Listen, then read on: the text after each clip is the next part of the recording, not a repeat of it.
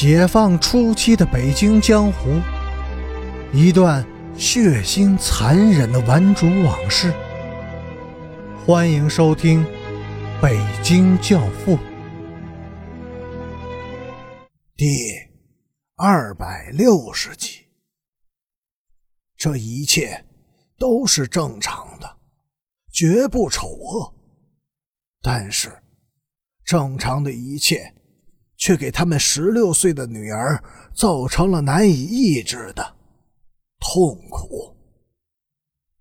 终于，响铃崩溃了，在亢奋、抗拒和耻辱的冲击下，他完全失去了自持。他尖着嗓子大叫了一声，屋子里瞬间就平静了下来，平静的极其虚伪。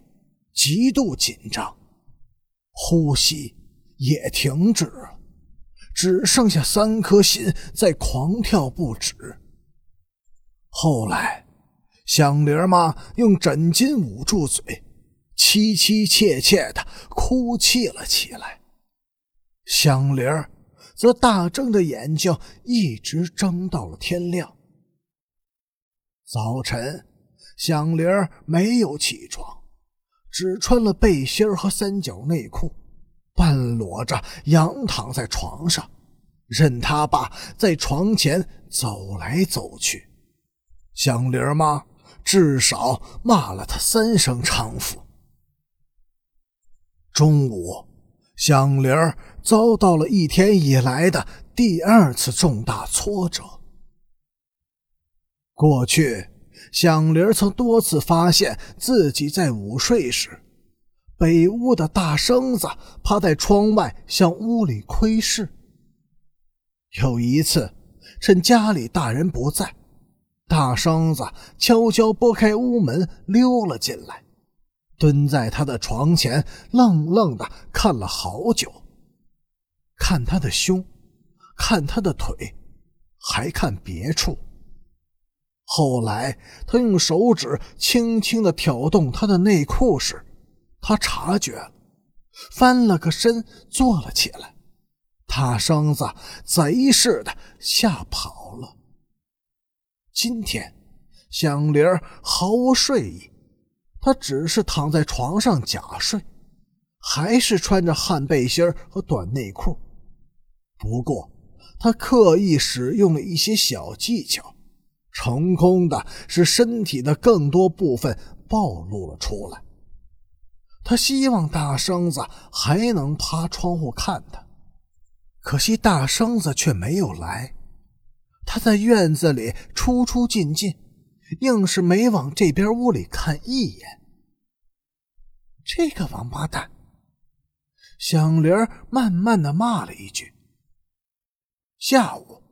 响铃去副食店打酱油时，发现了那一对男女，一股无名的记恨之火烧得他浑身战栗不止。他不由自主的来来回回的在胡同里穿行了几趟，每次与那对男女擦身而过时，他都狠狠的瞪那个男的几眼。那个男的个子不高。却长着一张英俊白净的脸。当响铃从他身边走过时，他曾经抬头看了响铃一眼，然后极温和的、腼腆的笑了。这是迄今为止响铃见过最帅气、最有风度的男人。男人应该是动作中的，就像他爸。响铃。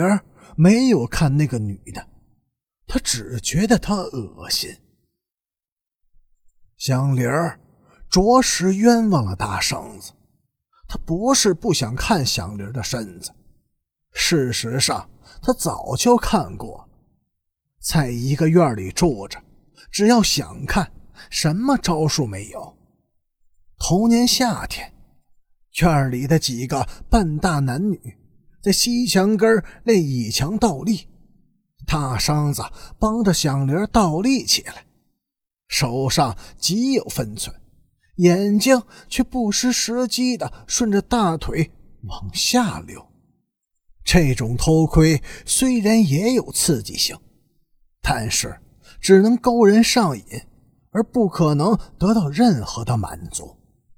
大生子想的是动动手脚来真的，但是慑于响铃妈的刁嘴利眼，他一直都不敢。